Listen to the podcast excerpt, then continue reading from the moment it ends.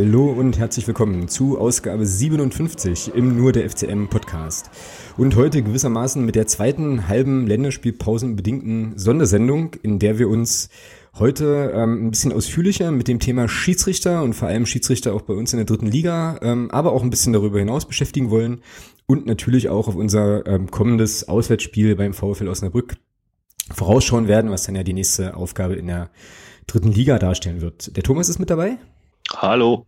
Grüße. Und wir haben einen, äh, einen Special Guest, äh, der zwar schwer erkältet ist äh, und uns aber trotzdem per Telefon zugeschaltet ist heute. Also ihr werdet es auch gleich am Sound hören und äh, also keine Mühen und keinen Aufwand gescheutert, um heute hier dabei zu sein. Ähm, er ist bereits mehrere Male, glaube ich, Hörer der Woche geworden auch und jetzt endlich mal bei uns im Podcast zu Gast. Äh, hallo Axel. Hallo. Grüß dich.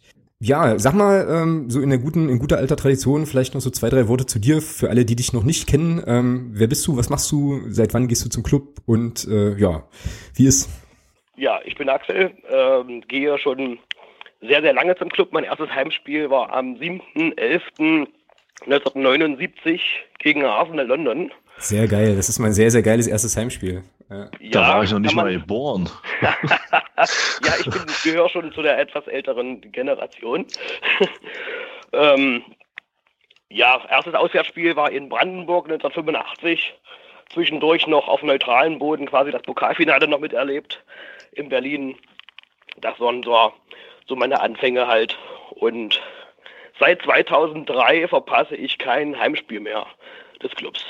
Ja, das ist natürlich eine ordentliche Serie auf jeden Fall. Und äh, ja, da bist du sozusagen ja äh, eigentlich live vor Ort gewesen beim äh, ja, Aufstieg in mehrerer Hinsicht ne, von, unserem, von unserem Verein sozusagen. Also auf jeden Fall äh, jemand, der da ganz, ganz viel auch aus dem Nähkästchen erzählen kann, glaube ich. Ja. ja. Und, äh, und du bist Schiedsrichter. Und ich bin Schiedsrichter seit vielen, vielen Jahren. Äh, ich pfeife für den 1. FC Magdeburg. Äh, mittlerweile aber auch nur noch im, äh, pfeife ich nur noch im Kleinfeldbereich in der Stadt Magdeburg. Und man trifft mich aber auch noch im, im Land an der Linie, wenn ich die Fahne schwenke. Cool. Was, was waren so die höchste, äh, die höchste Liga außerhalb von Kleinfeld, die du so gepfiffen hast? Gepfiffen war die höchste, also gepfiffen selber aber war, glaube ich, die höchste Liga Landesklasse. Okay. Naja, aber das ist ja auch schon auf jeden Fall äh, ja, ein Bereich, wo auf jeden Fall bestimmt auch einige spannende Dinge passieren. So gibt's eine äh, irgendwie eine Anekdote, wo du sagst, äh, die ist so lustig, die muss ich jetzt an, bei der Stelle an der Stelle mal zum Besten geben. Kann nur einem Schiedsrichter in der Landesklasse passieren? Das fällt mir jetzt nicht ein. da gibt's äh, viele kleine Dinge, aber so, dass es jetzt äh, präsent im Kopf ist, fällt jetzt nichts ein. Gut, dann äh, würde ich einfach sagen, gebe ich jetzt den Staffelstab und äh, den Ball sozusagen mal ein bisschen weiter an den äh, Thomas, der äh, jetzt hier dann gleich unser erstes Segment sozusagen oh. eröffnen, eröffnen wird. Äh, er muss gar nicht so schlucken, alles gut. Und ähm, dann kommen wir vielleicht ja in dem Zusammenhang auch nochmal auf die eine oder andere Anekdote zu sprechen, die dann vielleicht wieder, äh, wieder in den Kopf kommt. Äh, Thomas, hau raus. Wir reden über Schiedsrichter. Ähm, leg los, löchere den Axel. Ja, äh, erstmal schön, dass du da bist, Alec Axel. Und ähm, ja, also ich habe so mal so zwei, drei Gedanken gehabt, so im Vorfeld. Wir hatten das ja letzte Woche oder vor, vor knapp zwei Wochen beim letzten Heimspiel hatten wir uns ja vorher getroffen, hatten das ein bisschen besprochen. Und ja, ich wollte einfach mal wissen, ähm, wie du als Schiedsrichter, ich sag mal so, also jemand, der das auch wirklich beurteilen kann, im Gegensatz zu mir und auch zum Alex, ähm, wenn man jetzt so Schiedsrichterleistung generell mal sieht in der dritten Liga, also vorrangig bezogen auf den FCM, weil ich denke mal, da hast du die meisten Spiele gesehen. Alle. Ähm, siehst du sehr gut. ähm, wie, schätzt, wie, schätzt du, wie schätzt du im Zusammenhang mit den Spielen vom 1. FC Magdeburg generell die Schiedsrichterleistung ein? So als jemand vom Fach. Also wenn man es generell betrachtet, ich gucke ja diese Spiele schon ein wenig anders, äh, aufgrund auch meiner Vita. Ähm, und, und ich habe auch einen Platz im Stadion, wo ich dann einen guten Blick drauf habe, im Block 23. Äh, noch mehr kann ich oder noch viel besser kann ich den Linienrichter Nummer 2 mal als auf der Gegengerade beurteilen, weil da fallen ja die meisten Entscheidungen oder in meinem Blickwinkel auch. Und äh, ich finde die dritte, diese, die Schiedsrichter der dritten Liga in diesem Jahr, die Leistungen sind, wenn man so durch die Bank sieht, doch schon qualitativ viel, viel besser als in den vergangenen Jahren. Okay, woran machst du das fest? Woran mache ich das fest? Ja, es sind es ist, äh, es ist diese Linie, eine klare Schiedsrichterlinie, die da ist, bei den meisten. Wir hatten auch einen Ausreißer, wo das halt nicht der Fall war. Äh, weil Spieler äh, gewöhnen sich schnell an einen Ziel vom Schiedsrichter, ob er kleinlich ist oder ob er die lange Leine lässt oder nicht. Äh, das macht ja so ein Spiel aus. Aber wenn ein Schiedsrichter permanent andere Entscheidungen trifft von seiner Linie her, dann kommt auch kein richtiges Spiel zustande und es wird für den Vogel wild. Mhm. Okay, ähm, weil du sagst, du kannst ja schon mal weitermachen ähm, zum nächsten Punkt, weil du sagst, Ausreißer nach unten hattest du einen. Ähm, ja. Das ist halt auch so eine Frage, was würdest du jetzt einschätzen von der Schiedsrichterleistung her? Was waren so das Schlechteste jetzt im Zusammenhang mit dem FCM diese Saison? Das war das Auswärtsspiel in Zwickau. Okay. Und der hatte halt keine Linie da, da, im Spiel in, seinem, in seiner Art zu pfeifen oder, oder woran ja, machst hatte, du das jetzt konkret eine, fest? Eine, ich fand ich äh, eine ganz, ganz schwache Beurteilung von Zweikämpfen. Ähm, er hat Fouls gepfiffen, die keine Fouls waren, wo ein ganz normaler Körperkontakt ist. Fußball ist nun mal eine Kontaktsportart und da kommt es auch mal ein bisschen zum Kontakt. Ähm, und da ist nicht alles gleich ein Foul. Äh, und dann hat er wieder laufen lassen bei krassesten Sachen, wo es so richtig gerumst hat. Ähm, das be beste Beispiel, das haben vielleicht noch alle im Kopf, ähm, in der gegnerischen Hälfte wird Nils Butzen umgerannt, mhm, mhm, äh, gelbwürdig gefault und da lässt er laufen und im Gegenzug wird der Ball vom Fuß gespitzelt und da gibt es Freistoß, was auch noch zum Tor führte. Mhm. Ja, ich erinnere mich an diese Szene sehr, sehr gut und habe mich da im Stadion furchtbar darüber aufgeregt, äh, auch genau über die ich Geschichte. Und, und jetzt, wo du das sagst, fällt mir das, äh, ja, fällt mir das auch wieder ein, dass äh, man schon das Gefühl haben konnte, dass ähm, die ein oder andere Entscheidung da so ein bisschen eigentümlich war, weil man ja auch als Zuschauer natürlich irgendwie mitkriegt, was pfeift er, was pfeift er nicht. Das ist ja bei uns ja. häufig so Diskussion. Und stimmt, jetzt wo du Zwickau sagst. Ich hatte tatsächlich gedacht, ähm, du meinst mit Ausreißer nach unten oder so das Spiel äh, jetzt hier gegen Jena. Da gab es ja auch einiges an Diskussionen, weil ähm, es da schlichtweg einfach keine Karten gab bei Situationen, wo ich jetzt sagen würde, da gab es schon, äh, also waren schon gelbwürdige Fouls dabei, oder? Das fand ich auch. Es waren also eine ganze Menge Sachen, wo man auch gern, gern mal den Karton zeigen könnte. Ich fand aber viel schlimmer den Linienrichter Nummer zwei. Mhm. Also der, auf, mein, auf der Gegengerade der Linienrichter gegen Jena hatte fast nur falsche Winkentscheidungen gehabt. Mhm. Ähm, weil du das Jena-Spiel gerade ansprichst, also da muss ich sagen, da bin ich jetzt mal so im Nachhinein komplett anderer Meinung. Ich muss sagen, ähm, ich fand den Schiedsrichter aus dem Jena-Spiel aufgrund dessen, dass er eben keine Karten gezeigt hat. Es war in meinen Augen auch nicht nötig. Also ich finde, er hat mit, mit Sprechen hat er schon immer wieder ordentlich auch ähm, Brisanz rausgenommen in den Situationen. Ich fand den Schiedsrichter gegen Jena jetzt persönlich gar nicht so schlecht. Ja, also ich fand, also ich fand den Schiedsrichter von der, rein von der Bewertung der Zweikämpfe her, muss ich sagen, war von dem, was ich live gesehen habe, der Spiel gegen Paderborn am schlimmsten, weil der überhaupt keine Zweikämpfe zugelassen hat. Der hat ja jeden, jeden, jeden Kontakt, der da war, jeden vermeintlichen Körperkontakt, der irgendwie da war, gegen Paderborn abgepfiffen. Und die Paderborner haben das natürlich dankend angenommen und haben sich da wunderbar in Situationen halt auch hingeschmissen, wo du sagst, ey, da ist eine Fliege auf der Schulter gelandet, ja, mehr war es ja. nicht. Und, und, und das ist halt so das, wo ich mir dann sage, ähm, das ist für mich eigentlich wesentlich schlimmer, als diese, diese kleinliche Pfeiferei, als wenn ein, Spiel, ein Schiedsrichter halt auch mal ein bisschen großzügiger in der Zweikampfbewertung ist. Und ich fand gegen Jena halt so schön, weil es ist, es wurden halt auch Zweikämpfe zugelassen und dadurch war das Spiel von der Intensität auch sehr hoch und es war nicht jedes Mal unterbrochen und von daher fand ich den Schiedsrichter eigentlich ziemlich gut, muss ich sagen. Ja, ich, ich gebe dir da, da ja recht, aber zwischen Zweikampfbewertung großzügig äh, zu durchlaufen zu lassen und dann wirklich auch mal auch, auch konsequent mal eine Karte zu ziehen, wenn es dann wirklich mal hier rumst hat, ist ja doch ein Unterschied. Und da hat der Schiedsrichter gegen Jena doch schon den einen oder anderen Karton vergessen. Mhm. Das muss man einfach mal so sagen. Auch wenn er, auch wenn er großzügig pfeift, äh, gab es dennoch, dennoch, denn noch Fouls, äh, die man, die, wenn er schon pfeift, auch mal einen Karton ziehen kann. Okay. Ja, auch, auch so Disziplinarmaßnahmen. Äh, das war ja ganz klar. In der ersten Halbzeit hatte Lö eine Sense rausgeholt, wo man schon überlegen kann, ob er, da eine Karte zieht. Ne? Da ist er gerade so davon gekommen.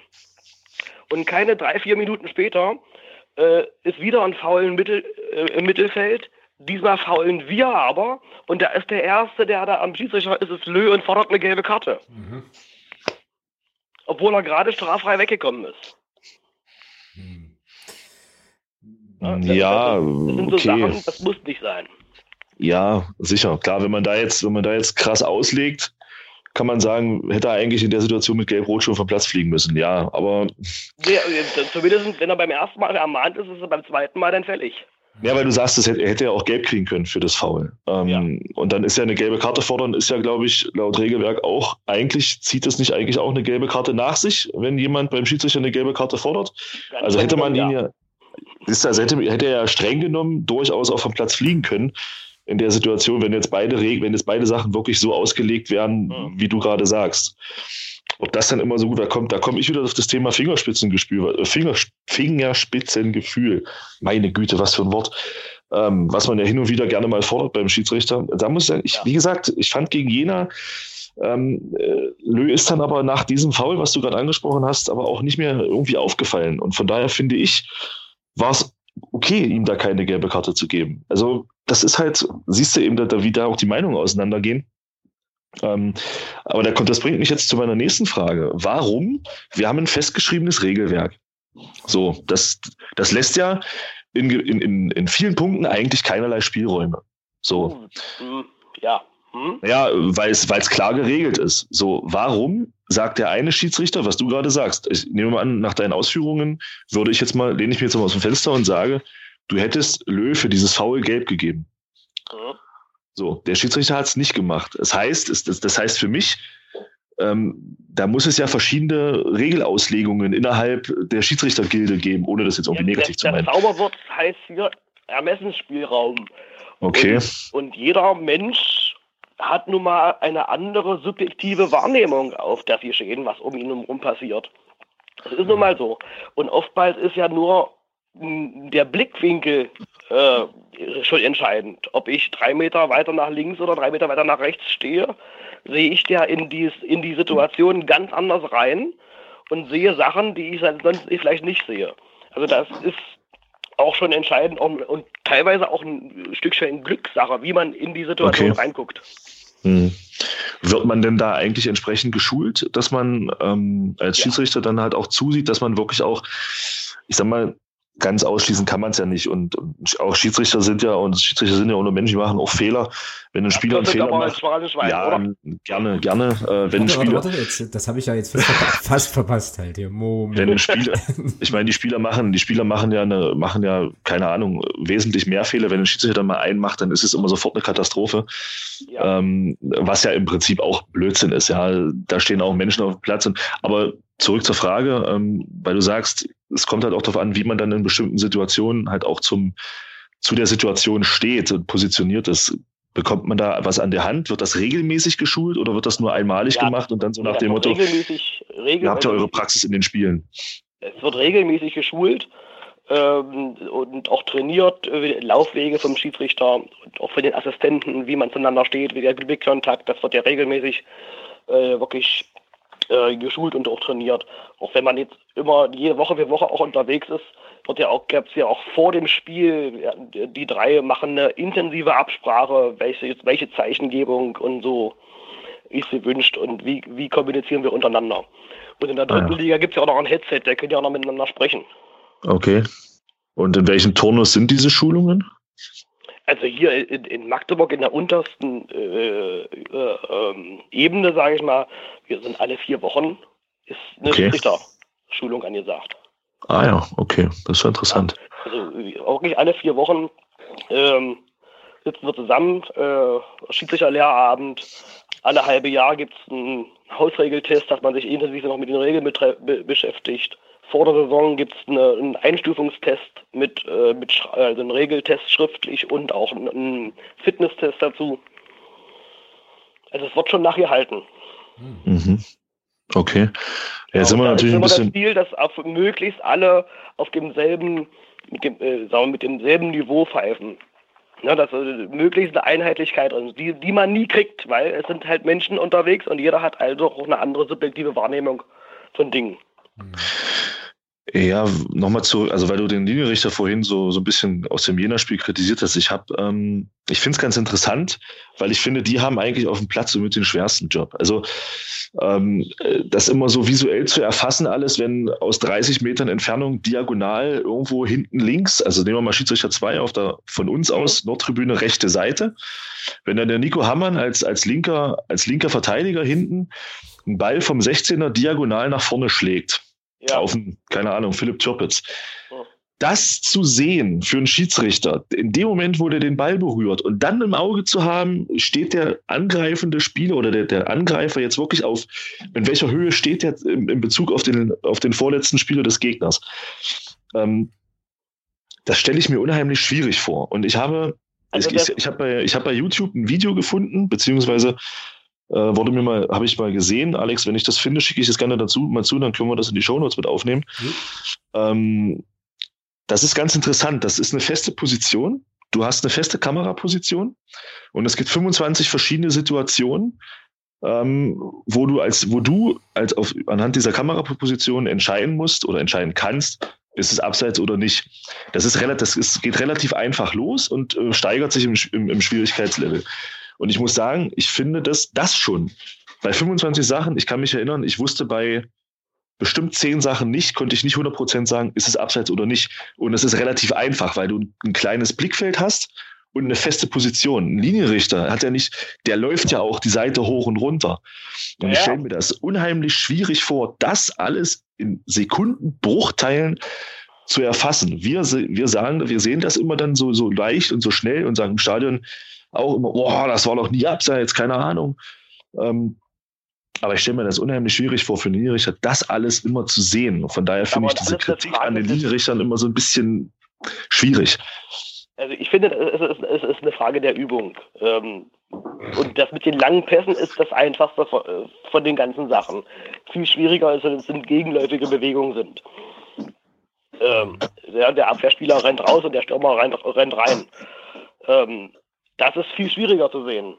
Aber das ist alles eine Frage der Übung. Äh, und du bist ja als, als Assistent immer auf der Höhe des, des vorletzten Abwehrspielers. Und du siehst doch, du hast die Trikots im Blick und du siehst doch, wenn da eine andere Farbe plötzlich da vorne äh, steht. Das ist, das ist echt eine, eine, Frage der Übung. Wenn man das regelmäßig macht, äh, hat man das quasi im Blut. In den unteren Ligen ist es ja so, noch, noch einfacher, weil ich ja höre, wenn der Ball gespielt wird. Im, im, in unserem Stadion wird man das nicht mehr hören, den Schuss. Ja, das stimmt, klar. Ja. Genau.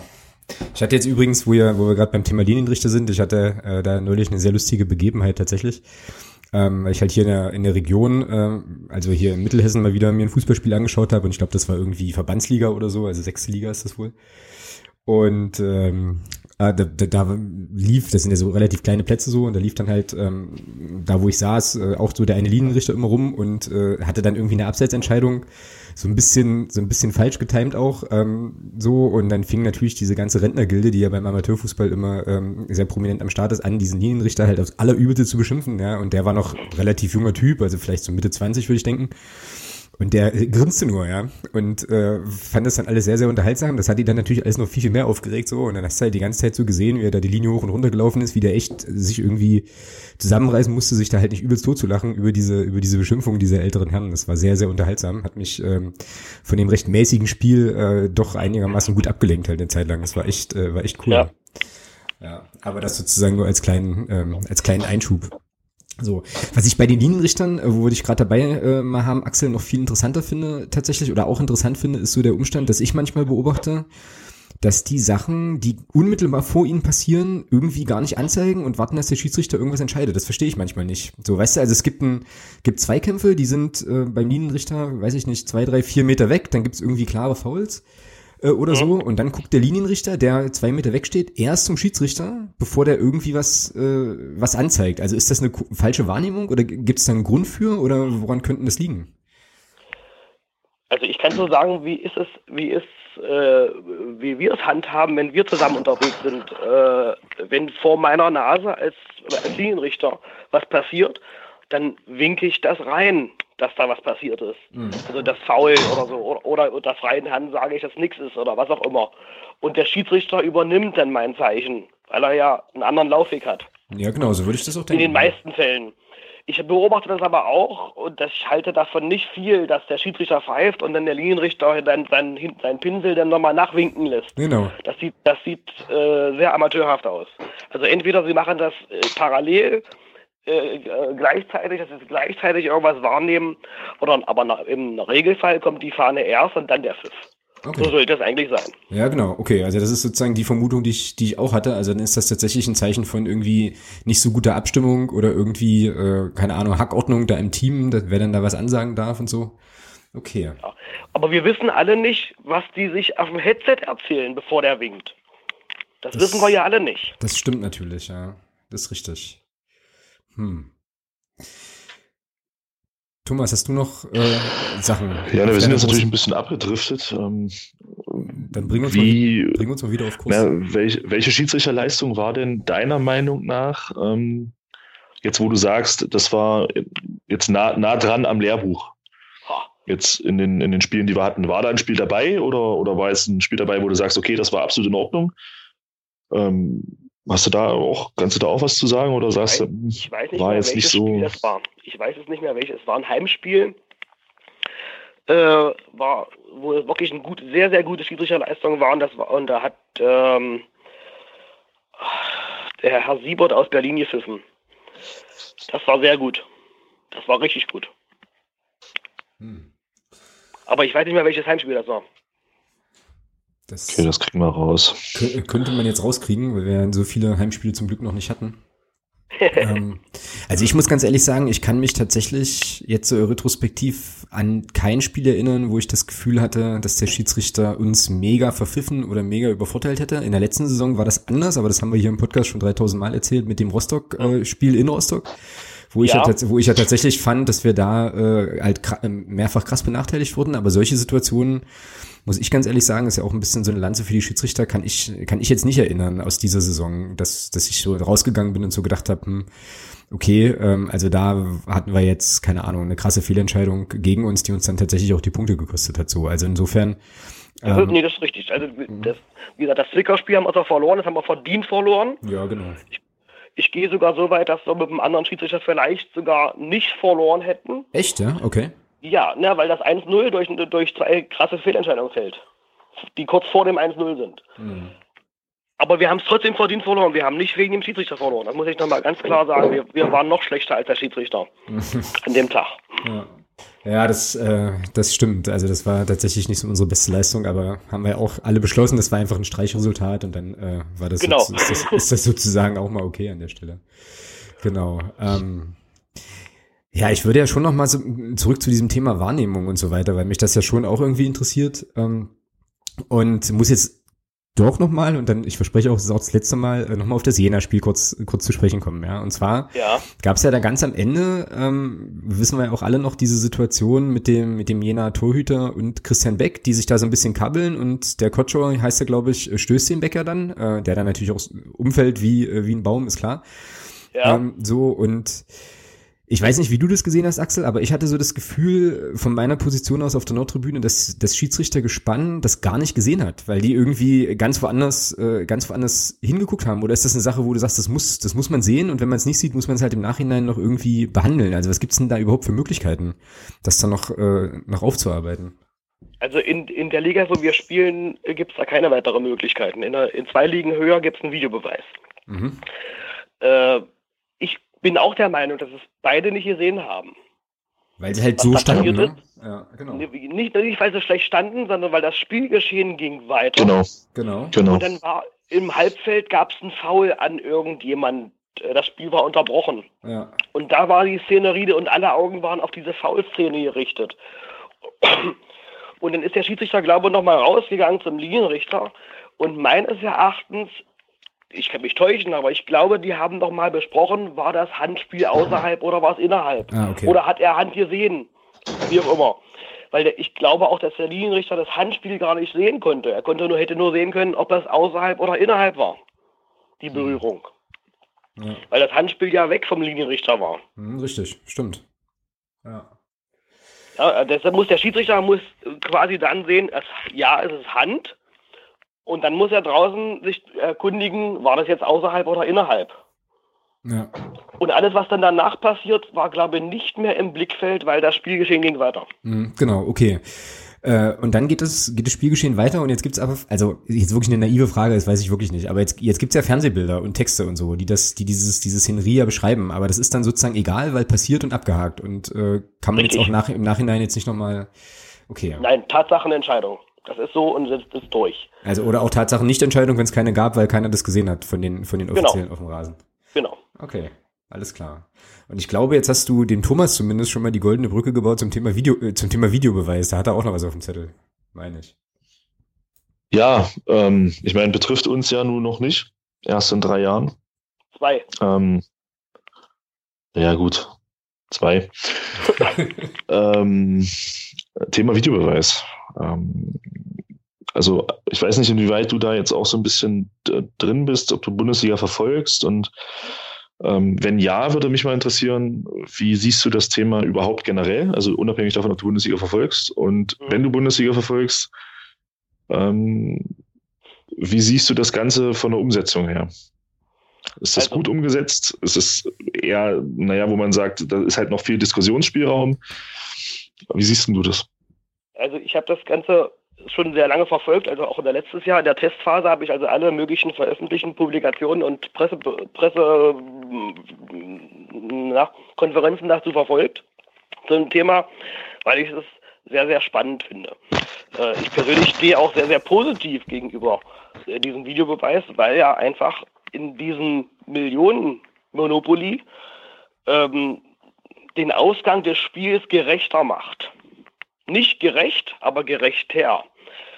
Ähm, ich verfolge die Bundesliga nur über Sportschau. Äh, also was man so in den Zusammenfassungen sieht. Äh, ich finde auch die, die, die, mediale Begleitung dieses, äh, dieser ganzen Thematik Videobeweis nicht die schönste. Weil immer nur das Negative herausgekratzt wird. Insbesondere im Doppelpass ist da so ein Schiedsrichter, oder ein ehemaliger Schiedsrichter, der immer nur das Schlechteste davon von sich gibt und auch sonst keine gute Figur macht dabei. Mhm. Wir wissen, von wem wir sprechen, glaube ich. Nee, ich gucke den Doppelpass nicht, klär uns auf. Das ist ein, ein Magdeburger. Ach, okay. Ach, Ach alles klar. Mhm. Alles klar, okay. Ähm, ja, okay. Ähm, aber auch da noch mal eine Frage. Also, mhm. weil die Thematik ist ja, dass, das, dass der Videobeweis phasenweise nicht richtig funktioniert. Ja. So, es ging ja am ersten Spieltag schon los. Mhm. Ähm, dass diese Abseitslinien nicht 100% funktionieren.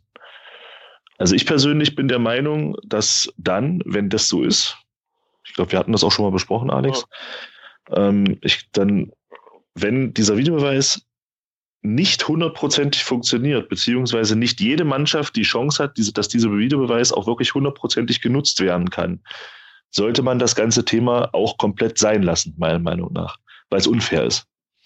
Es kann nicht sein, dass beim Freitagsspiel alles funktioniert, eine Mannschaft vielleicht davon profitiert und am nächsten Tag funktionieren diese Abseitslinien nicht. Es, es kann nicht geguckt werden, war es abseits, war es nicht abseits.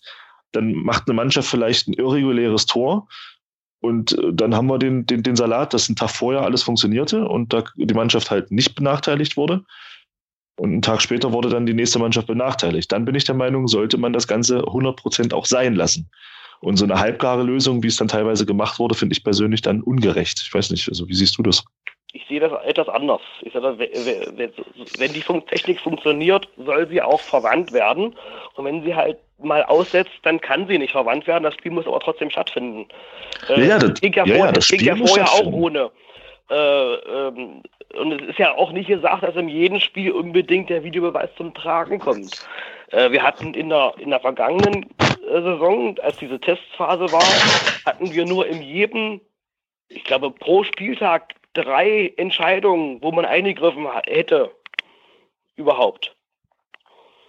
Ähm, ja, dann ist das halt so, wenn das halt nicht funktioniert. Kann man ja nichts für. Wenn, was ist, wenn die Torlinientechnik ausfällt? Das kriegst du gar nicht mit. Hm, ja, ich frage mich jetzt, also ich frage mich, ob wir das Ding, weil du ja gerade sagtest, früher ging es ja auch ohne, ob wir das überhaupt brauchen. Ähm, aber das ist dann wahrscheinlich wieder so eine Fundamentaldiskussion.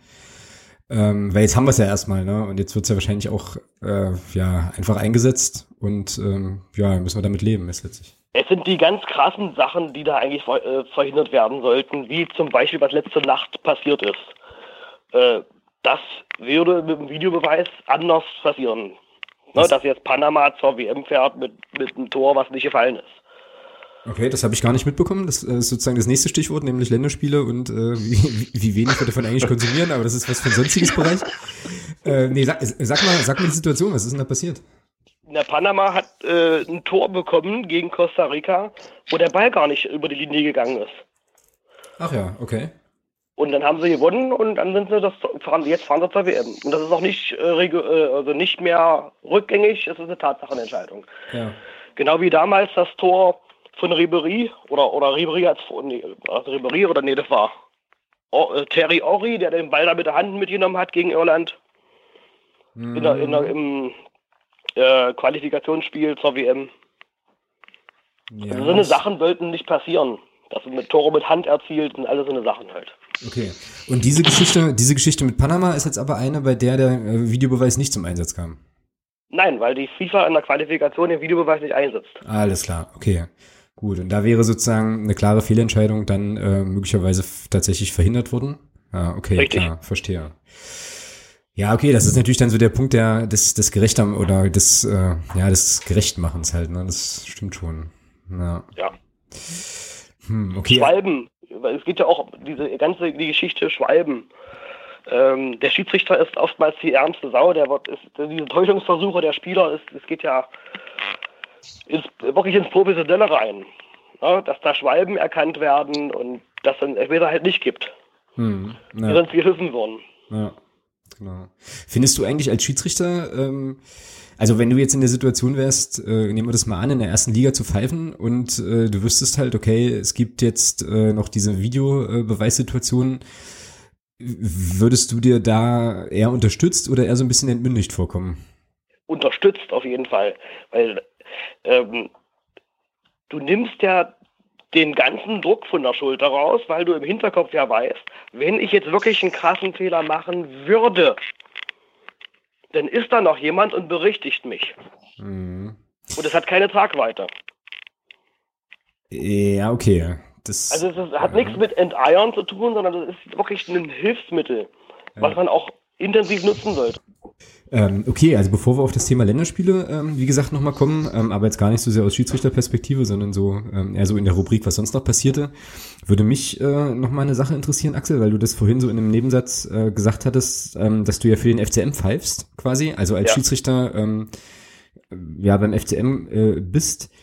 Jetzt hört man ja immer so ein bisschen, ähm, dass es ja durchaus auch mitunter Nachwuchsprobleme gibt im Schiedsrichterbereich und so weiter. Ähm, wie läuft denn das, äh, wenn jetzt jemand sagt, er hätte jetzt Bock, äh, Schiedsrichter zu werden und würde für den FCM pfeifen wollen? Wie müsste man denn da ganz pragmatisch äh, vorgehen, um das anzuleiern? Ganz pragmatisch in die Geschäftsstelle vom FCM gehen und sagen, ich möchte hier Schiedsrichter werden für den FCM pfeifen. Okay. Das ist ganz pragmatisch. Ähm, und da wird man dann an diejenigen weiterleiten. Okay. Ähm, wir haben einen Schiedsrichter, so einen, ja, so einen Beauftragten unter den Schiedsrichtern, der re regelt das Ganze so ein bisschen oder den FCM-Schiedsrichtern, was so, was das betrifft. Und dann kann man da reden. Es gibt auch einmal im Jahr gibt es immer einen Schiedsrichterlehrgang von, vom, vom Stadtfachverband. Mhm. Die ist jetzt gerade durchgelaufen, der ist gerade zu Ende äh, der Schiedsrichterlehrgang und es werden wirklich händeringend werden Schiedsrichter gesucht, auch in allen Vereinen der Stadt. Mhm. Also da sind wir zurzeit in, also in Magdeburg ähm, extrem unterbesetzt. Wir brauchen dringend Schiedsrichter. Ja, man liest ja immer wieder auch so, äh, so krasse Hiobsbotschaften, was die Schiedsrichter angeht. Ähm, hat man ja immer mal wieder so Berichte aus irgendwelchen äh, Amateurligen, hm. wo auf Schiedsrichter halt losgegangen wird und wo es dann wirklich auch teilweise richtig krass wird. Ähm, ist das, kommt das häufiger vor? Also jetzt sage ich, sagen wir, in deinem Bereich jetzt hier, Kommt das also hier auch häufiger vor? Oder ist das, oder ist das hier eher so, naja, kommt mal vor, aber ist jetzt eher eine Ausnahme? Nee, also das, äh, ich erlebe das eher nicht. Und äh, ich glaube auch, da sind, sind, haben wir es wirklich sehr, sehr gut von unserer Lage, wo wir sind. Also in Berlin oder im Ruhrgebiet oder im Großraum Frankfurt, da gehen, da gibt es wirklich schon extreme, äh, extremere Sachen, die da passieren. Bei uns ist das eher weniger. Mhm. Wirklich okay. sehr, sehr selten, dass da irgendwas mal was ist. Ja. Ja, dann äh, würde ich sozusagen an der Stelle das gleiche mit dem Aufruf verbinden, ähm, einfach wer Bock hat, Schiedsrichter zu machen oder so, ähm, sich darüber mal Gedanken zu machen und es einfach mal äh, mal anzugehen. Also ähm, da gibt's offensichtlich gute Möglichkeiten, ähm, da jetzt auch irgendwie Spiele pfeifen zu können, relativ schnell und so. Das nehme ich jetzt mal so der Diskussion und das ist ja auch eine Variante für den FCM aufzulaufen, sozusagen. Eben nur nicht äh, ja im Trikot, sondern eben als, als Mann oder Frau mit der Pfeife. Also, ist richtig. Genau. Das ist richtig, ja. Und, und man kann es auch eintakten, dass man trotzdem die Spiele des FCM sieht. Also ich bin ja das beste Beispiel. Genau, genau, sehr gut. Ja, und tr trotz der ganzen Geschichte, also im Jahr komme ich so auf 30 bis 40 Spiele, die ich selber äh, pfeife oder winke. Krass, okay, das ist aber schon eine ganze Menge. So. Ja, da gibt es Schiedsrichter, die machen noch viel, viel mehr. Hm.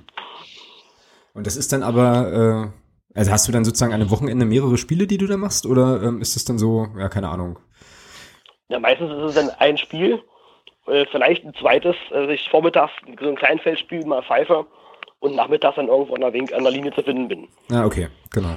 Ja, und man kann sich das aber wirklich einteilen. Es gibt ja im DFB-Net, äh, kann man sich dann vorher die Termine blocken, wo man nicht angesetzt wird. Und dann warte ich immer ab, wann der DFB den FCM ansetzt. Ja, sehr gut. Guter Mann. Und dann setze ich mich ans Internet und mache halt meine Termine frei. Ja, genau, ja, so ähnlich mache ich das auch halt, aber nur mit äh, quasi ja familiären und äh, anderen Sachen, die man so hat, ne? Ja, ist klar. genau. Ja, krass. Äh, Thomas, hast du noch äh, für das für das Schiedsrichtersegment noch Fragen auf deiner Liste? Ähm, ja, aber es hat jetzt weniger mit der Schiedsrichtertätigkeit an sich zu tun. Ähm, hat man denn als Schiedsrichter äh, eine Möglichkeit, also bekommt man da irgendwelche, ich sag mal in Anführungsstrichen, Vergünstigungen dann auch? Also ich sag mal, so Schiedsrichterkarten für Spiele oder sowas? Also als Schiedsrichter hat man einen, einen DFB-Ausweis. Okay. Und, und man kommt in jedes Fußballspiel, also zu jedem Fußballspiel hat man freien Eintritt, was auf DFB-Ebene ist. Ah ja. Ähm, also außer das Pokalfinale in Berlin. Äh, hat man freien Eintritt. Das heißt, äh, also jeder, jeder Verein muss also ein bestimmtes Kontingent an Karten äh, für Schiedsrichter und andere Offizielle zur Verfügung halten, die 0 Euro kosten. Mhm. Das ist, ich glaube, ein Prozent des Stadioninhalts geht für solche DFB-Karten. Ah ja, okay. Da gibt es auch in Magdeburg, in der Hauptkasse ist extra eine Schiri-Kasse eingerichtet. Da geht man hin mit seinem Ausweis, zeigt den vor, kriegt eine mhm. Karte, wo 0 Euro draufsteht und fertig ist das. Ah ja, das ist interessant. Hm. Mhm.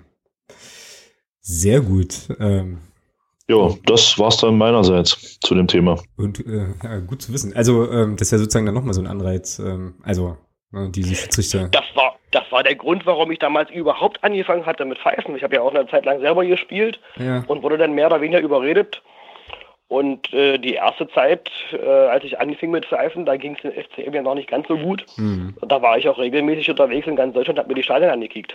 Cool. Kostet ja nichts. Ja, klar. Also noch, ich hatte noch einen Dienstwagen dazu. Aber nicht vom DFB.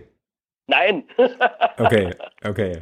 Ja, hätte, hätte sein da täten sich jetzt, Da täten sich jetzt ganz krasse Ideen gerade auf, aber nein. ja, ja, machen, machen wir das Segment an der Stelle vielleicht lieber mal zu, oder? Bevor wir jetzt hier noch auf äh, unglaubliche, ich weiß nicht, ähm, innovative Ideen kommen, uns jetzt hier irgendwie die Wochenenden zu versüßen mit allen möglichen äh, Spielen, weil wir jetzt alle spontan beschließen, irgendwie Schiedsrichter zu werden. Ähm, genau. Nein, Quatsch, aber nicht. Okay, dann ähm, würde ich sagen, ähm, ja, machen wir an der Stelle mal äh, den Deckel auf das ganze Thema Schiedsrichter und dritte Liga, aber ich glaube, wir kommen da bestimmt an der einen oder anderen Stelle heute nochmal drauf zurück. Und ähm, ich würde ganz einfach pragmatisch sagen, wir beschäftigen uns mal wieder mit der Drittliga-Realität, die jetzt äh, sozusagen uns äh, ja, in den nächsten Tagen wieder ins Haus steht und gucken mal so ein bisschen auf unsere Partie beim VfL Osnabrück. Und ähm, da gibt's natürlich zuerst wieder die Statistik. Da ist es so, also das, was ich hier gefunden habe, ist, dass wir äh, acht Spiele bisher gespielt haben gegen Osnabrück und ähm, da gab es vier Sieger, ein Unentschieden und drei Niederlagen. Und wenn ich das richtig recherchiert habe, könnt mich aber gern korrigieren, wenn ich da falsch liege, dann ist es so, dass wir in Osnabrück bisher noch nie gewinnen konnten. Das stimmt. Könnte sein, oder? Genau, letzte Saison gab es das 2 zu 3 am, am vierten Spieltag. Kann ich mich auch noch recht gut dran erinnern, aber ansonsten war die Bremer Brücke bisher kein so richtig gutes Pflaster für uns und wir spielen am Freitagabend und das ist eigentlich auch immer eher ein schlechtes Omen. Da ist unsere Statistik nämlich auch nicht so super gut für Freitagsspieler, aber ähm, es ist ja immer eine gute Gelegenheit, die dann vielleicht, äh, also die Statistik wieder so ein bisschen so ein bisschen aufzupeppen. Ähm, ja, Osnabrück, äh, Jungs, was fällt euch ein zum Vorfall Osnabrück und zu dem ähm, potenziellen Freitagabendspiel? Thomas, leg mal los. Tja, ja, wie ist das Osnabrück? Ja, es ist halt äh, komischerweise wie immer Trainerwechsel. Das ist schon mal beschissen. ähm, weil die Mannschaft halt sich ja doch nochmal irgendwie beweisen will. Ähm, oder die Spieler, die halt nicht so zum Zuge kamen. Wenn man sich die Heimbilanz von Osnabrück dieses Jahr anguckt, ein Sieg, zwei Unentschieden, drei Niederlagen bei vier zu zehn Toren, das ist ja eigentlich eine Katastrophe. Wenn man bedenkt, dass Osnabrück eigentlich vorhatte, glaube ich, weiter oben mitzuspielen. Ähm, ja, wenn man sich die Zahlen ansieht, würde ich sagen, ist es eigentlich fast ein Muss, ja, dass du da gewinnst. Ach, jetzt habe ich die Auswärtstabelle gesagt. Die Heimtabelle ist, äh, Entschuldigung, ist ein Sieg, zwei Unentschieden, zwei Niederlagen. Da haben sie ein Spiel weniger als auswärts, haben fünf Punkte geholt bei fünf zu neun Toren. Ja, wenn man sich die Zahlen anguckt, ist es halt einfach ein Muss, ja, aber Trainerwechsel, eben Osnabrück, Freitagabend, kommen halt wieder auch ein paar ähm, Dinge dazu, wo man dann nicht so positiv dann drauf gucken könnte. Aber im Grunde, weiß ich nicht, also Osnabrück ist für mich schlecht, ganz schwer einzuschätzen. Äh, Kader haben sie, glaube ich, im Großen und Ganzen zusammengehalten. Es hat sich nicht so viel getan, glaube ich, bei denen. Ähm, von daher ist es schon komisch, dass die dieses Jahr so weit unten drin stecken. Weil sie ja doch im Prinzip auch keine schlechte Mannschaft zusammen haben, meiner Meinung nach. So ein bisschen das Paderborn-Syndrom vom letzten Jahr ähm, ja, hoffen wir mal, dass sie da unten bleiben, ja, dass wir sie da unten halten, dann am Freitag. Ja. Axel, deine Perspektive?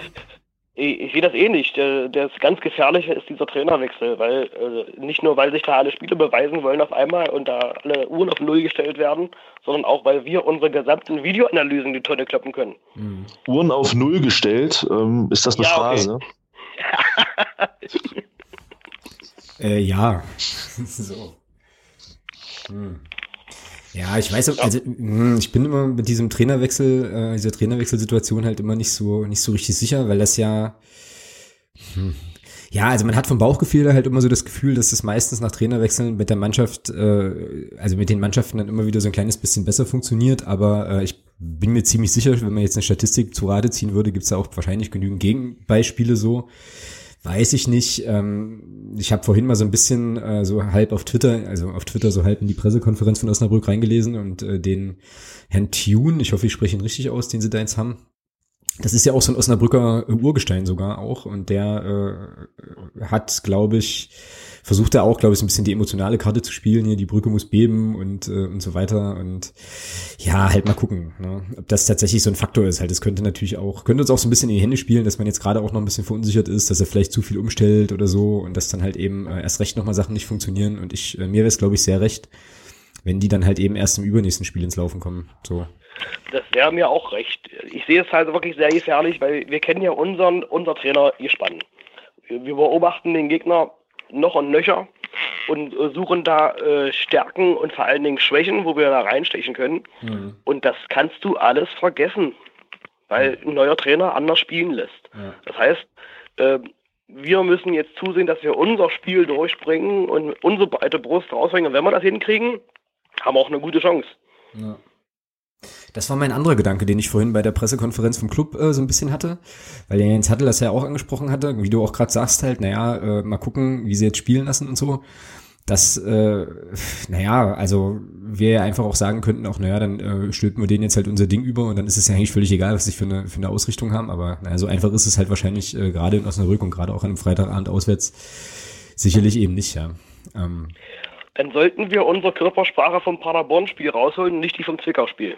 Ja, ja, ja, das auf jeden Fall. Also äh, es könnte tatsächlich auch nochmal so ein Faktor sein, weil Zwickau war ja auch so ein bisschen das Problem, dass die ja auch so hyperaggressiv waren, ohne jetzt, ohne jetzt unfair gewesen zu sein oder so, aber schon mhm. auch uns gewaltig auf den Füßen standen und ich ja so den Eindruck hatte, dass das unseren, äh, unseren Jungs gar nicht so gut gepasst hat so und dass man das, also solche Sachen ja in Osnabrück schon eher erwarten könnte auch.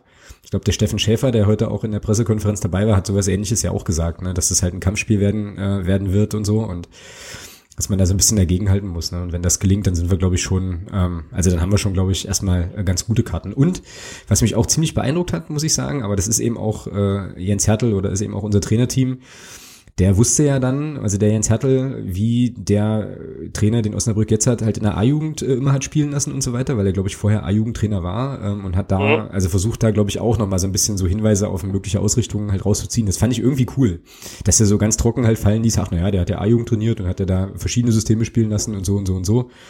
Dachte ich mir so, krass, cool irgendwie. Also sich, also den Blick dann sozusagen da auch zu haben und da auch direkt schon mal vorbereitet zu sein spricht auf jeden Fall äh, ja für unser Trainerteam auch, denke ich. Genau. Ja, ich bin da immer wieder auf neu beeindruckt von der Akribie, wie da Jens ja, ne? daran geht. Genau. Finde ich auch krass. Ähm, wenn man sich jetzt den Saisonverlauf von Osnabrück so ein bisschen anguckt, Thomas hat es ja gerade schon angedeutet, äh, bringen die da jetzt nicht so richtig Konstanz rein, warten jetzt, ähm, glaube ich, haben jetzt eins, zwei, drei, vier Spiele nicht gewonnen, drei davon verloren direkt und äh, kommen, und das ist, finde find ich fast noch krasser als diese Trainerwechselgeschichte, die kommen halt mit einer Hypothek einer Derby-Niederlage in Münster. Ne? So. Das heißt, die haben nicht nur äh, den Trainerwechsel, sondern die haben auch noch ein bisschen was wieder gut zu machen. So, also die werden, boah, ist wahrscheinlich auch so eine Phrase, ne? Die werden halt brennen. So. ja. ja, okay. Ich Mach mal einen Strich. Habe ich, habe ich. ich bin, Wir müssen Gras fressen. Komm, mach noch einen. Oh, Axel, bester Mann. So, zack genau. Ja, also könnte, könnte also auf jeden Fall ein lauschiges, ein lauschiges Geschehen geben, auf jeden Fall. Ähm, ja, bin mal gespannt. Ähm, wir haben jetzt vorhin schon im Vorgespräch schon etabliert, ähm, dass äh, Axel nicht fahren kann, weil er irgendwie noch unterwegs ist. Äh, Thomas äh, nicht fahren kann, weil er arbeiten muss. Äh, ich werde es mir angucken in Osnabrück vor Ort, das ganze Geschehen im äh, traditionell ja irgendwie eher engen Gästeblock bin ich mal wieder sehr gespannt, ähm, wie das da abgehen wird. Und dann, äh, ja, können wir auf jeden Fall nächste Woche äh, drüber sprechen, ob denn die Jungs unsere Ratschläge mit Kampf annehmen, Gras fressen etc. Äh, beherzigt haben oder eben nicht, ja. Ähm, ja. Wie stellen wir denn auf gegen, äh, gegen den VfL Osnabrück? Axel, wen würdest du in die erste Elf stellen? Ha.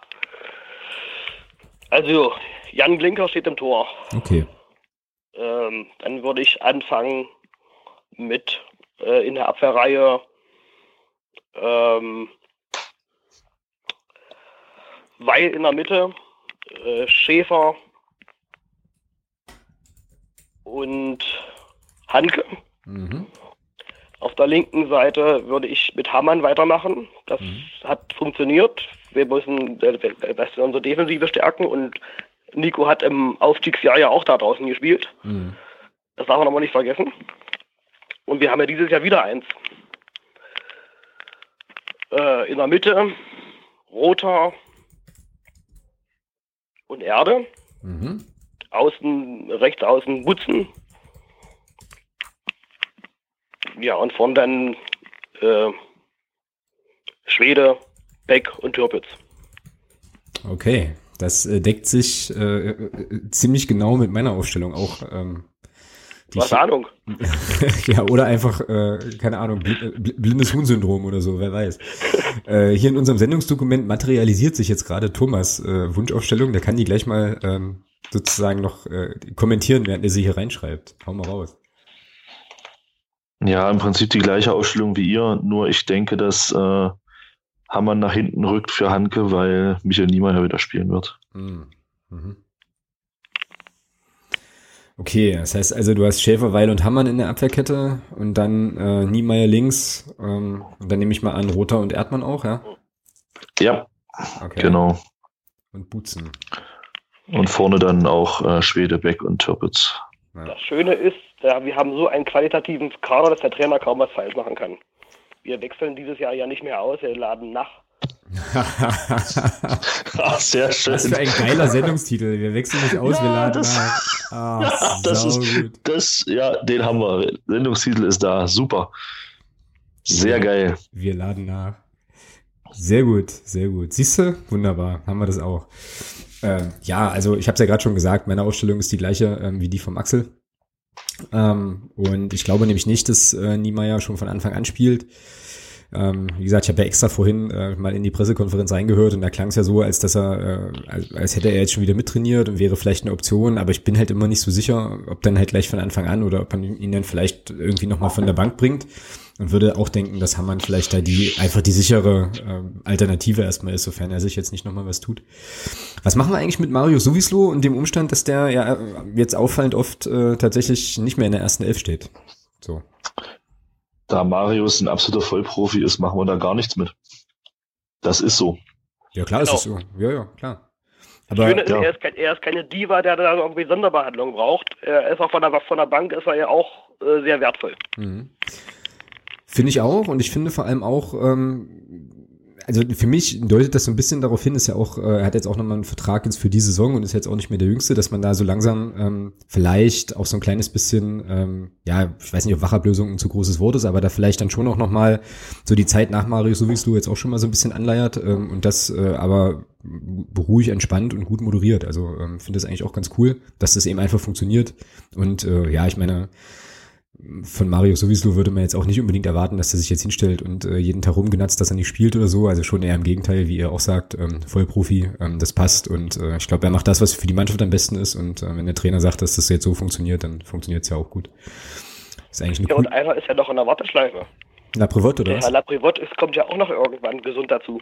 Das ist richtig. Ja, der ist jetzt ja, der trainiert auch schon wieder mit, ja. Ich kann sagen, ist jetzt schon eine ganze Weile wieder im Training eigentlich halt, auch eine coole Geschichte. Ja. Ja, Maschine ist auch bald wieder zurück. Oh, oh, oh mein Gott, ja. Ja, es ist wirklich so, wir laden nach, ja, wir wechseln nicht. Das ist echt, das ist echt krass, ja. Also wenn man überlegt mal, ja, wenn jetzt André Aino trainiert jetzt wieder völlig, völlig belastet, also ohne, ohne Belast, ohne Mensch. Beschwerden? Ohne Einschränkungen und Beschwerden mit. Ähm, Felix Schiller kommt bald wieder zurück. Ähm, Charles Elila Prevot ist wieder da. Steffen Schäfer ist wieder fit. Also das ist ja, er kann ja da absolut aus dem Vollen schöpfen und, und ich denke, das, das hebt natürlich auch die Qualität im Training und das ist, ah, es ist einfach nur, ja, schön, dass wir diese Situation haben, ja, dass der Trainer wirklich, wenn er da jetzt, wenn da zwei ausfallen, dass du da im Prinzip keinen Qualitätsverlust hast, sondern absolut adäquat ersetzen kannst, ja. ja. Schon eine schöne Sache. Genau, und solange wie du das halt so moderiert bekommst, dass auch keiner unzufrieden ist oder so, ähm, ist das halt schon cool, das stimmt. Ja. Und ja, solange wir da Erfolg haben, ist das, glaube ich, auch ähm, eine relativ einfache Aufgabe dann in, in dem Moment. Cool, cool. Ähm, Ergebnisse. Axel, was denkst du denn, wie geht's aus? Äh, wir stoßen den Bock um und gewinnen an der Bremer Brücke mit 2 zu 0. Stoßen den Bock um. Ja, wir haben da noch nie gewonnen. Entschuldige bitte. Zwölf. Äh, ich glaube, ich glaube, er redet, Thomas redet in Phrasen gerade. genau. Sehr gut, sehr gut. Thomas, dein Tipp. Mein Tipp, ja, ähm, in der Hoffnung, dass du dich beim Tippspiel weiter absetzen wirst, tippe ich, dass wir in Osnabrück unser erstes Unentschieden diese Saison haben werden. 1-1. Hm, okay. Und ich äh, tippe auf ein extrem enges äh, Spiel, was dann in der 90. oder so äh, zu unseren Gunsten äh, mit einem entspannten, geschmeidigen 2 zu 1 äh, entschieden wird. So. Genau. Nehme ich. Ja. Wie gesagt, darfst gerne recht haben. Ja. Wie viele Spieler eigentlich noch bis zur ersten Niederlage? Also ich frage für die, äh, Moment, für die äh, Statistik, alle sechs Spiele oder alle sieben Spiele mal ein Spiel verlieren? Das wäre das Heimspiel gegen Wien Wiesbaden. Ah. Nee, Hinrunde gar keins mehr. Das wäre natürlich die Ideallösung, ja. Ja, gut, das ist natürlich immer die Ideallösung, das stimmt. Äh, ja, gucken wir mal. Ah, wir werden noch genug Spiele verlieren, glaube ich. Wichtig ist halt nur, dass du gegen die, nicht gegen die, nicht gegen die falschen Gegner verlierst. Wenn man jetzt das, Zwickau-Spiel mal nimmt, die Niederlage tut im Prinzip nicht weh, weil du eben gegen Paderborn dann gewonnen hast, ja, und auch gegen Aalen. Von daher genau. ist es halt immer davon abhängig, auch, ja, gegen wen du halt verlierst. Ja. Wenn du gegen einen direkten Konkurrenten da oben verlierst, ist das, glaube ich, schlimmer, als wenn du jetzt so ein Spiel gegen Zwickau da mal vergeigst. Richtig. Genau. Gut, und dann halt immer so die Frage, wann Fortuna Köln mal einbricht. Ne? Aber das äh, besprechen wir mit den Kolleginnen und Kollegen von Fortuna Köln dann ähm, bei Zeiten mal, wenn wir, wenn da das Spiel ansteht, wenn es da umgeht. Ich würde die Köln jetzt nicht so extrem gefährlich. Weil die haben noch die ganzen Spitzenspieler noch vor sich. Äh, Wien Wiesbaden ist, glaube ich, viel gefährlicher, weil sie auch die Qualität haben, darum mit lange dran zu bleiben. Mm, das stimmt. Ja. Sagen halt wirklich ja viele, ne? Irgendwie, dass das so ist und scheint ja bei denen auch ganz gut zu laufen, tatsächlich. Genau. Gut, ähm, haben wir noch was zu Osnabrück? Könnte jetzt die von Axel auch zur Verfügung gestellte Jeopardy-Melodie einspielen. Ähm. Also. ja, was hast du noch was zu Osnabrück, oder nicht? Ja, gar nichts. Ja, achso. Ja, sag das doch. Gut. Ähm, gut, dann würde ich sagen, ähm, haben wir die Jeopardy-Melodie auch nochmal untergebracht, hervorragend. Und Sehr schön. Genau, jetzt habe ich hier, jetzt, jetzt käme sozusagen Neues von Reinhard als, äh, als Segment und da habe ich tatsächlich jetzt nichts, weil mir da jetzt nicht großartig äh, was Skandalöses untergekommen ist. Ähm, ich weiß nicht, wie es bei Warte euch aussieht. Ich gebe das jetzt einfach mal bei Google ein. Was Neues von Reinhard. Ja. Okay. Und dann gucken wir mal, vielleicht haben die ja was für uns. Neues von Reinhard. Ah, Oh, oh. Das, klingt, nee, das klingt nicht gut. nee, nee. Okay. Warte, vielleicht gibt es irgendwelche Bilder.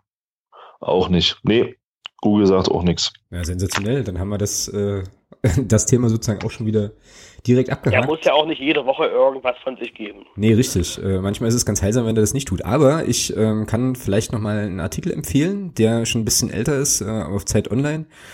Ich glaube, der machte letzte Woche die Runde, bin aber nicht ganz sicher. Ähm, da ging es um ein Interview mit äh, den äh, Vorsängern von Dynamo Dresden und Hertha BSC äh, zum ganzen Thema DFB, Krieg dem DFB und so weiter. Werde ich nochmal verlinken. Habe ich heute Morgen gelesen beim Frühstück. Ähm, hatte ich noch in meiner Leseliste, war eine ganz interessante äh, Lektüre, was ich da Das stimmt. Das ist ein ganz interessantes Interview, ja. Das ja, stimmt. also da waren ein paar, paar spannende Aspekte dabei. Ähm, werde ich auf jeden Fall nochmal verlinken. Dann haben wir wenigstens für das Segment ja auch nochmal ganz kurz was gemacht. Was zwar nicht von Reinhard kommt, aber da kommt nämlich Reinhard vor. Ähm, hier, also da kommt irgendwie so der Satz vor, hier Reinhard, äh, ein paar von deinen Jungs und dann treffen wir uns da und da oder so. Ähm, deswegen kam ich jetzt drauf. Genau. Ich finde, ich finde, Herr, äh, oder dass Reinhard äh, sich in dieser ganzen Sache eigentlich ganz gut macht. Und der ist ja ziemlich unschuldig, was die ganze verfahrene Sache betrifft. Sein Hofnarr aus Bayern ist doch viel schlimmer. Das stimmt. Ist richtig. Ja, das ist richtig. Naja, Ja, aber er ist, er ist Chef von Sianze, von daher ist es halt immer schwierig. genau. Aber da ist was dran. Der Depp aus Bayern ist da sicherlich äh, der Schlimmere. Das ist richtig. Ja. Und ich glaube, da steht uns auch Stichwort Regionalliga-Reform etc. auch noch einiges Lustiges ins Haus. Aber äh, lasst uns diesen Topf nicht wieder aufmachen, um Gottes Willen. Gut, ähm, dann würde ich sagen, kommen wir ähm, umstandslos zum, äh, zum Thema Sonstiges. Wie gesagt, so wahnsinnig viel äh, lässt sich da, glaube ich, nicht ansprechen. Ähm, wir hatten vorhin kurz überlegt, ob wir dann doch nochmal über die Länderspielgeschichten äh, reden, aber da spiele ich den Ball gleich wieder ganz entspannt mal zum Thomas, weil ich da gar, also kaum was Ich auch mit, nicht. mitbekommen habe. Kenne auch nur die Ergebnisse und so. Also von daher. Also wir wissen, wir wissen dass, Also- Holland, dass Holland nicht zur WM fährt. Ähm, Ja gut, das ist ja, wo ist jetzt die Neuigkeit? ja, genau. Da fand ich irgendwie ein bisschen, ein bisschen krass, dass die, also wie, wie sehr man sich darüber lustig äh, gemacht hat. Also natürlich ist es schon recht unterhaltsam, aber ähm, schon ja auch für so ein Land, was ja auch, ja, okay, kannst du nichts verkaufen, ja, aber was halt auch eine entsprechende Tradition äh, und entsprechende äh, Charaktere und, und Spielerpersönlichkeiten hervorgebracht hat, das ist natürlich schon extrem bitter, ja. Und wenn du dann irgendwie guckst, dass so ein Land wie Island äh, mit ein paar mehr Einwohnern als Magdeburg hat, äh, aber weniger als Leipzig, äh, da irgendwie es hinbekommt, äh, eine, eine schlagkräftige Truppe da zu formen und äh, die Niederländer kriegen es nicht hin, dann verweist das, glaube ich, schon von ganz, ganz weit weg auf relativ viele strukturelle Probleme, die die da offensichtlich haben. Ähm, und dann ist das schon irgendwie krass. Aber gut. Ja, und das sind tatsächlich auch meine einzigen beiden Sachen, die ich weiß. Also Deutschland hat sich wohl qualifiziert, äh, Island hat sich qualifiziert und die Holländer halt nicht. Äh, und das war's. Ja, die, die Amis haben sich halt auch blamiert. Okay. Ja. Ähm, hätten einen Punkt gebraucht zum Abschluss und haben ähm, gegen Trinidad und Tobago mit 1 zu 2 verloren. Da musste ich auch ein bisschen schmunzeln. Ich wusste gar nicht, dass Trinidad und Tobago eine Fußballnationalmannschaft hat. Ja, Aber wollt- gut. Ich wollte gerade sagen, die waren bei der WM 06 sogar in Deutschland dabei. naja. Da siehst, du, da siehst du mal, wie wenig das mich das inzwischen interessiert. Ja. Ähm, dann die Argentinier haben es doch geschafft. Ja. Ein gewisser Lionel Messi hat äh, mit drei Treffern ähm, das Ding für die Argentinier noch gerettet. Äh, Chile fährt nicht zur WM. Die haben es gegen Brasilien verkackt. Ähm, Syrien hat es auch nicht geschafft gegen Australien. Echt Das nicht. wär- Das, ist, das ist schade. Ja. ja, die haben, glaube ich, 2-1 nach Verlängerung gegen Australien das Rückspiel verloren, sind dadurch raus. Ja, ansonsten glaube ich äh, jetzt keine großen Überraschungen. Die Portugiesen haben es gegen die Schweiz geschafft am letzten Spieltag. Äh, Die Franzosen fahren zur, e zur WM. Also ich sage mal, die Großen fahren alle fahren noch ein paar kleine wie England. Ja. Genau. Ähm, die fahren, die fahren auch, ja, ansonsten. Ja, aber nehmen nicht an dieser WM. Schauen wir mal. Ja, nehmen nicht an dieser WM sowieso irgendwie 150 Länderteile oder so? Nee, 32, wie immer. Okay, also dann kommt also die Insgesamt sind es 211. Wir haben ja nur die Qualifikationen. Okay. Und aus den 211 müssen irgendwann 32 werden. Alles klar, weil irgendwann war doch mal in der Diskussion, äh, das riesig groß zu machen mit noch viel, viel mehr Mannschaften. Nee, das, wird, das wird dann in acht Jahren, das ist so. ganz schlimm, wenn dann 48 Mannschaften daran teilnehmen. Ja, hervorragend, okay. Das heißt, man hat dann keine Quali mehr und würfelt, das ist auch okay. Ja, ja naja. Ja, oh je, okay. Gut, äh, ich habe hier noch auf dem Zettel äh, als Stichwort gefunden, darüber können wir tatsächlich nochmal sprechen, äh, Trainerentlassung in Liga 3. Ja, krass, oder? Weil da haben uns ja jetzt einige ereignet. Äh, Schmidt in, in Würzburg. Grüße an den äh, Stefan vom Padercast und überhaupt den ja. Padercast-Crew an der Stelle. Herzlichen ja, Glückwunsch für eure Voraussage. Die das, die, die das ja schon ziemlich zeitig vorhergesagt haben. Äh, ja, auch nicht verwunderlich, ob der, ähm, ob der Ergebnisse. Dann äh, ja der der Enox in Osnabrück, das haben wir ja jetzt schon angetickt im Osnabrück-Segment äh, und dann der Kollege Krämer in Erfurt und das ist ja schon eher eine Sache, wo du dir so denkst, was? So, also ich bin jetzt auch nicht so der größte Rot-Weiß-Erfurt-Freund und so, aber von allem, was man da so mitbekommt, äh, ist es vermutlich so, ohne dass ich da jetzt jemandem zu nahe treten möchte, dass die Mannschaft tatsächlich einfach vielleicht nicht wirklich besser ist als der aktuelle Tabellenplatz und der Krämer da schon mehr oder weniger das Beste rausgeholt hat, oder? Ähm, so? Das sehe ich auch so. Hm. Schwierig, auch. ja. Wenn man Weil überlegt. die nicht mal Geld haben für Eben. einen neuen Trainer. Genau. Ja, wenn man, wenn man überlegt, ähm, dass die ja vor der Saison mit Spielern wie Nicolau, wie Erb, ähm, wer ist dann noch gegangen? Aydin ist gegangen. Das sind ja alle Spieler gewesen, die in der dritten Liga schon auch Stammkräfte waren. Ja. Erb war sogar Kapitän in Erfurt. Und ähm, also die gehen wirklich Leistungsträger weg. Ob jetzt Aydin der Leistungsträger ist, kann man drüber streiten oder war. Aber die gehen Spieler weg, die halt im vergangenen Jahr Stammspieler waren und auch Drittliga-Erfahrung haben. Und du holst halt Großteil der Spieler, die du neu holst, sind Regionalligaspieler, von denen einige teilweise in den, ihren alten Vereinen nicht mal Stammspieler waren. Und dann erwartest du von einem Stefan Krämer dort scheinbar Wunderdinge, äh, dass er die nach elf Spieltagen da, keine Ahnung, auf Platz fünf führt oder so, weil anders kann ich mir diese Trainerentlassung nicht erklären. Also das ist ja absoluter Wahnsinn. Ja, dann kommt dazu, was Axel gerade schon gesagt hat. Die haben ja auch, sind ja auch finanziell nicht auf Rosen gebettet, um es mal ganz vorsichtig zu sagen. Da ist übrigens auch eine Ausgliederung schon seit längerer Zeit äh, Thema. Und, Ach, ähm, da fällt mir noch was ein übrigens, aber äh, sprich ruhig weiter. Und, und ähm, von daher finde ich diese Trainerentlassung von den dreien, die da jetzt kamen, eigentlich die, wo, wo ich am meisten gestutzt habe, weil die eigentlich am, in meinen Augen am sinnlosesten ist. Ja, das sind halt wahrscheinlich, und das die Phrase nehme ich gern, äh, das sind dann halt tatsächlich diese beschissenen Mechanismen im Profigeschäft ja, oder im Fußballgeschäft, dass du offensichtlich. Hm? Der Trainer ist halt das schwächste Glied in der Kette, ja. So. Aber danke, noch, warte, warte, warte. Danke, danke Thomas, äh, dass, du da gleich, dass du da gleich nachgezogen hast. Äh, ja, also auf jeden Fall eine, eine schräge Nummer. Ähm, und apropos Ausgliederung, da fällt mir das nächste Thema ein. Habt ihr mitbekommen, was in Bochum los war? Ja, geil. Ja. Boah, ey, ich hab, also, also für alle, die das nicht mitbekommen haben, äh, vielleicht ganz kurz, die, da gab es jetzt auch ähm, in den letzten Tagen eine ähm, Mitgliederversammlung, wo auch über die Ausgliederung der Profimannschaft ähm, beschlossen werden sollte und das ist auch passiert. Das heißt, irgendwie 80 und ein paar zer, zerhackte Prozent der dort anwesenden Mitglieder haben sich für die Ausgliederung entschlossen und daraufhin hat dann eben die Opposition oder diejenigen, die eben nicht äh, für die Ausgliederung waren, äh, haben dann da unter großem Getöse im wahrsten Sinne des Wortes dann halt den Saal verlassen. Da sind wohl irgendwie auch noch Böller geflogen und Stühle umgeworfen worden und so Geschichten wo ich dann so dachte, uha, okay, ähm, und dann mich nochmal dran erinnert habe, wie das bei uns gelaufen ist und im Nachhinein tatsächlich auch nochmal äh, doch relativ, äh, relativ dankbar war dafür, äh, auf was für eine gesittete Art und Weise wir dieses Thema tatsächlich diskutiert haben und wie das halt auch abgelaufen ist. Ne? Also das fand ich schon irgendwie relativ krass da in, äh, in Bochum. Ja, die hatten aber auch noch, finde ich, eine, eine ziemlich coole Aktion dann gemacht. Ähm, und zwar haben die vor irgendeinem offiziellen Vereinsgebäude, ich weiß nicht, ob es am Stadion war oder vor einem Fanshop oder was auch immer, ähm, hat man dann ein paar hundert Trauerkerzen hingestellt. Ja, okay. fand ich, fand ich persönlich, das fand ich persönlich sehr, sehr cool, muss ich sagen. Ja. Tja, naja, krasse Geschichte. Ähm, ja, aber ist halt komisch, ja. Also jetzt kommen alle so ein bisschen aus ihren Löchern in Aue. Der Leonard hat jetzt auch erzählt, dass er ausgliedern möchte. Ähm, mal gucken. Also das scheint jetzt wirklich hier Volkssport zu werden. Ja. Ja, hat so ein bisschen den Anschein, ja. Gibt da noch so ein paar, äh, die es halt nicht, die es halt nicht machen oder nicht angehen wollen. Ähm, aber ja, das nimmt äh, auf jeden Fall jetzt äh, zu, das ist richtig. Und in Erfurt, das habe ich auch mitbekommen, genau, dass sie da jetzt irgendwie äh, eingeladen haben. Da gab es dann auch irgendwie einen Kommentar auf Twitter, so nach dem Motto, mh, hm, okay, ist jetzt gerade irgendwie, geht jetzt Eisenbach runter, lass uns mal schnell irgendwie ähm, eine Ausgliederung ankündigen, dann äh, Na, wobei, andere Themen so. Wobei das Wobei das Thema Ausgliederung da aber auch schon seit anderthalb Jahren ist. Also das ist jetzt nicht, nicht jetzt erst aufgemacht worden, die Thematik. Ja, das ja, ist klar. da schon länger. Klar, aber äh, man forciert es halt jetzt nochmal so ein bisschen. Jetzt war aber unsere Situation aber mit den ganzen anderen auch nicht zu vergleichen. Wir hatten hier Strukturen im Verein gezogen, die, die das einfach notwendig machten. Mhm.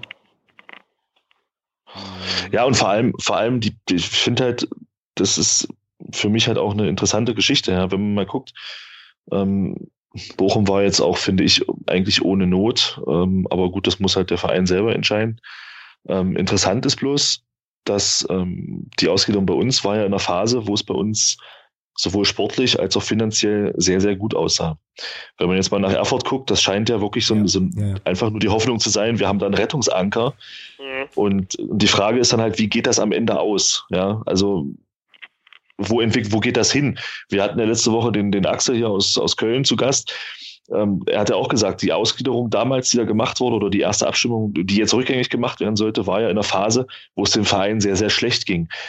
Also sieht man, muss ich sagen, ist halt bei uns, Alex, Alex hat es ja letzte Woche auch angesprochen, hat gesagt, ja, da sieht man eben so die Unterschiede. Bei uns war es in einer Situation, wo es eigentlich für den Verein eher positiv war. Und wenn man dann guckt, wenn das jetzt so ist wie in Erfurt, wo dann auch eine Situation einfach da ist, die das Ganze, ich sag mal, vielleicht auch ein Stück weit erzwingt, ähm, und man da so ein bisschen auch die Leute unter Druck setzen kann, ist das schon auch eine, eine komische Situation ja, im Vergleich zu uns damals. Ja, auf jeden Fall. Ja, sehe ich auch so. Ja, also wenn man zu einer Entscheidung gezwungen ist oder getrieben wird aus irgendwelchen Zwängen heraus, kommt meistens nie was Gutes raus. Genau. Oh, ja, Entscheidungen aus der Stärke heraus, das sind meistens die besten. Kann man ja in Köln derzeit ein Lied von singen, haben wir ja letzte Woche ausführlich gehört. Ja. Genau. Ja. An der Stelle kann ich gleich mal den, die 50. Folge von 93 empfehlen. Ich habe die vorhin gehört. Sehr gut. Okay, ich hab's, äh, ich hab's noch vor mir. Äh, nicht spoilern bitte, aber hört, hört alle 93. Das ist, äh, ist ein sehr, sehr guter Podcast. Genau. Um das ja auch nochmal untergebracht zu haben. An der Stelle. Gut. Ähm, ich hätte noch ein paar Grüße, die ich loswerden kann. Ähm, habt ihr sonst vorher erstmal noch Sachen für den sonstiges äh, Blog noch? Okay. Ich grüße an der Stelle, wir sonstigen Blog, alle Osnabrück-Fahrer. Ich bin bei euch in Gedanken. Mein erstes Spiel, was ich dieses Jahr verpasse. Leider, leider, weil ich in der Deutschen Bahn sitze. Okay. Viel Spaß und holt die drei Punkte damit. Wir, äh, wir geben alles natürlich und äh, ja, hoffen, dass wir dich adäquat setzen können in der Kurve, Axel. genau. Äh, gut, wenn wir gerade bei Grüßen sind, dann äh, mache ich an der Stelle gleich mal weiter. Ich äh, lasse mal Grüße da ähm, an den Martin, der äh, von dem ich zufällig erfahren habe jetzt die Tage, dass er den Podcast hier immer äh, irgendwie Donnerstagabend äh, auf seiner Hunderunde hört ähm, und ja, de de dementsprechend äh, ja, dann einfach, einfach einen guten, eine gute Hunderunde an der Stelle und äh, Grüße hier aus, äh, aus der Folge 57. Grüßen möchte ich an der Stelle dann auch noch den Stefan. Stefan hat ähm, uns geschrieben oder mir geschrieben per Mail und äh, ja, hat, hat gesagt, dass er uns in Bayern immer hört und äh, den Podcast ganz cool findet, weil er dann äh, ja einfach das Gefühl hat, immer auch noch ein Stückchen, ein Stückchen näher dran zu sein. Also auf jeden Fall vielen Dank für die Nachricht und äh, Grüße nach Bayern an der Stelle. Und ähm, ich grüße noch den Dennis, den Ralf und den Christian. Das sind nämlich äh, drei neue äh, Unterstützer der äh, ganzen äh, Veranstaltung hier des Blogs und äh, auch des Podcasts äh, über Steady. Ähm, also vielen Dank, dass ihr euch äh, da engagiert und ja, sozusagen hier Podcast und Blog an der Stelle auch noch mit unterstützt. Sehr, sehr schöne Geschichte. Wen möchtest du grüßen, Thomas? Du musst jetzt auch irgendjemanden grüßen, damit wir alle drei jemanden grüßen. Ich muss jetzt jemanden grüßen. Du kannst ja einfach alle grüßen, die dich kennen oder so. Ich grüße alle, die mich kennen oder so. Sehr gut. Okay. Ja, ich kenne halt, ich kenne halt niemanden, der auf eine Hunderunde geht und äh, aus Bayern kenne ich zwar Leute, aber ich glaube, die hören unseren Podcast nicht. Ja, dann wird's aber Zeit. Uli Hoeneß, äh, nein. Ähm, du kennst Uli Hoeneß und machst dich aber über Reinhard Grindel und meine Connection zu Reinhard Grindel lustig. bist du denn des Wahnsinns? Okay, um Gottes klar. Willen. Ich werde, ich werde darauf zurückkommen an der Stelle. Ja, komm drauf zurück, kannst du machen. Oh, Gottes Willen. Ui, genau. Gut, alles klar. Dann ähm, würde ich sagen, haben wir den sonstiges Bereich äh, oder das sonstige Segment im Prinzip auch besprochen und kommen zum Hörer der Woche. Da habe ich eigentlich nur eine Nominierung und die. Äh, Doch, jetzt, jetzt, Entschuldigung, Entschuldigung, ich hätte doch jemanden. Äh, oh, okay, okay, okay. Und, und zwar die Kerstin, die bei uns mal zu Gast war. Ähm, ich warte immer noch äh, auf, eine, auf ein Gesprächsangebot zum Thema unserer Diskussion damals. Sie weiß schon, was ich meine. Hm. Okay, Jetzt wird im doppelten Sinn interessant. das ist richtig. Halt uns auf dem Laufenden, Thomas. Ja, es ging halt darum, dass ich damals gesagt habe, als sie zu Gast war, ähm, wer, äh, dass der MDR ja im Prinzip nicht auf Einschaltquoten angewiesen ist, weil er sowieso finanziert wird. Ähm, hat sie ja gesagt, dem sei nicht so und mich, ich würde halt gerne mal wissen, warum das so ist. Das ist Ja. eigentlich alles. Okay, genau. Na dann, äh, wie gesagt, halt uns auf dem Laufenden, wie, äh, wie die Diskussion an der Stelle ausgeht. Ähm, okay, dann jetzt aber wirklich Hörer der Woche. Ähm, ich habe eine einzige Nominierung an der Stelle und äh, die ist, wie ich finde, schon tatsächlich relativ spektakulär. Und zwar ähm, geht die Nominierung für den Hörer der Woche raus an den Ed NovaWeb, der nämlich, ähm, oder, oder ich muss andersrum anfangen. Wir haben ja in der letzten Woche mit dem Axel eine, Finster. eine Stunde, eine Stunde 52 äh, gesprochen, aufgenommen und äh, diese Folge dann irgendwann veröffentlicht. Lass es das 23.30 oder so gewesen sein, keine Ahnung. Und dann äh, gucke ich am nächsten Morgen irgendwie aufs Handy und sehe, dass der AdNovaWeb auf Twitter um irgendwie 2.21 Uhr oder sowas ähm, die Folge kommentiert hat, die er ja komplett gehört haben muss in der Zwischenzeit. Ja. Wahnsinn. Respekt. Alter, ähm, ja, Richtig geil. ja, krasse, äh, äh, krasse, krasse Sache. Du, du Tier. Und äh, also an der Stelle auf jeden Fall äh, Hörer der Woche ähm, für, äh, für die Geschichte und äh, mehr als verdient, denke ich. Es sei denn, ihr habt Ja, auf jeden. ja. Nein, auf jeden Fall. Es ist ja. Wow. 2.21 Uhr. ja, irgendwie so. Also Ja, nagelt kann mich jetzt. machen. Hm? Kann man so machen. Kann man mal so wenn der, machen. Wenn der Pod Podcast schon mal online ist, kann man noch hören, wenn man Ja. Zeit hat. Ja, richtig, richtig. Ich fand es jedenfalls cool. Ähm, und äh, ja, auf jeden Fall vielen Dank für den Tweet auch und äh, herzlichen Glückwunsch zum dieswöchentlichen, sagt man das so? Hörer der Woche? Ihr wisst, was ich meine. Also, ja, genau. Grüße. Aktuell könntest du auch sagen. Genau, Grüße. Genau. Gut. Ui, äh, jetzt versagt mir schon langsam die Stimme, auch geil. Und äh, ja, dann würde ich sagen, sind wir für heute eigentlich äh, relativ gut durch.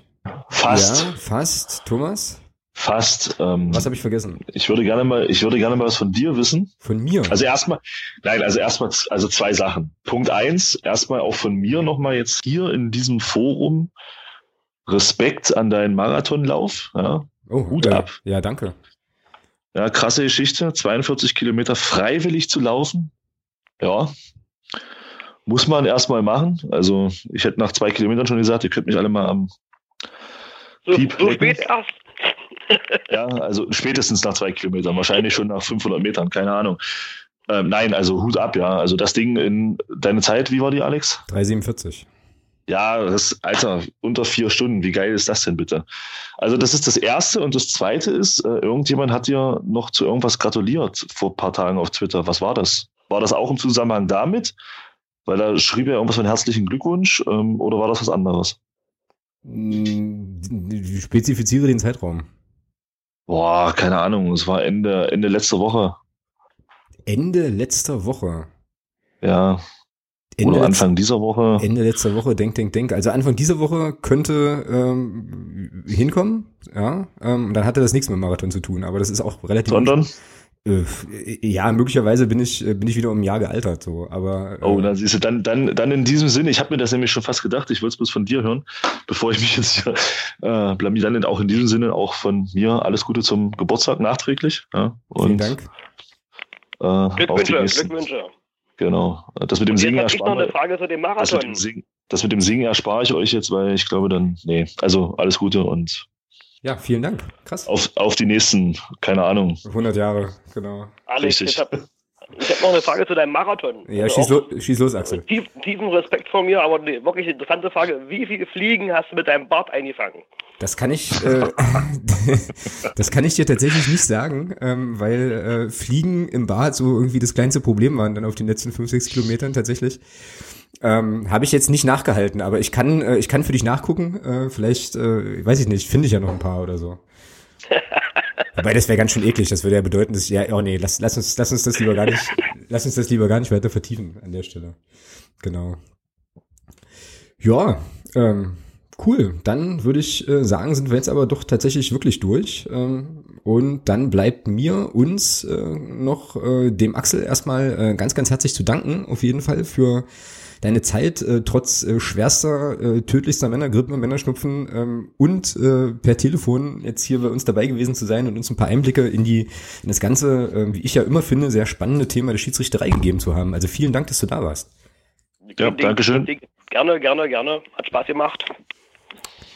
Uh, ja, und dann würde ich sagen, gucken wir auf die nächste Woche. Da werden wir uns ähm, ja dann auch hier in unserer kleinen lauschigen Runde äh, am Mittwochabend wieder treffen, sofern jetzt nichts äh, Außergewöhnliches mehr dazwischenkommt und uns natürlich beschäftigen mit dem äh, Freitagabend Flutlichtspiel gegen den VfL Osnabrück oder beim VfL, VfL Osnabrück und wir werden vorausblicken auf das dann anstehende Heimspiel gegen die Spielvereinigung Unterhaching. Und ich glaube, ich meine, Axel weiß das bestimmt sofort, es wird dann auch äh, die, das erste Pflichtspiel gegen Unterhaching, oder? Das ist ein neuer Gegner, hat ja. man noch nicht. Genau. Das erste Pflichtspiel und das südlichste. Und das südlichste. Das südlichste Punktspiel, was wir je hatten. Naja, das ist ja aber dann sozusagen erst eine Rückrunde, weil jetzt haben wir die ja zu Hause, ne? Ach ja, jetzt haben wir sie, gut. Aber wenn wir denn dahin fahren, ist es das südlichste Punktspiel, was wir je hatten. Genau, und das wird Freitagabend 18.30 Uhr angepfiffen. Wissen wir ja jetzt auch schon, sozusagen. Also dann in der Rückrunde. Wegen Reinhard. Genau, ja, aus Gründen, weil sie es halt, weil sie es halt irgendwie können. Genau. Ja, gucken wir mal. Ähm, also in diesem Sinne, Bleibt uns gewogen. Ähm, wir hören uns in der kommenden Woche auf jeden Fall wieder. Ähm, euch noch einen schönen Abend und bis bald. Macht's ciao, gut. Ciao.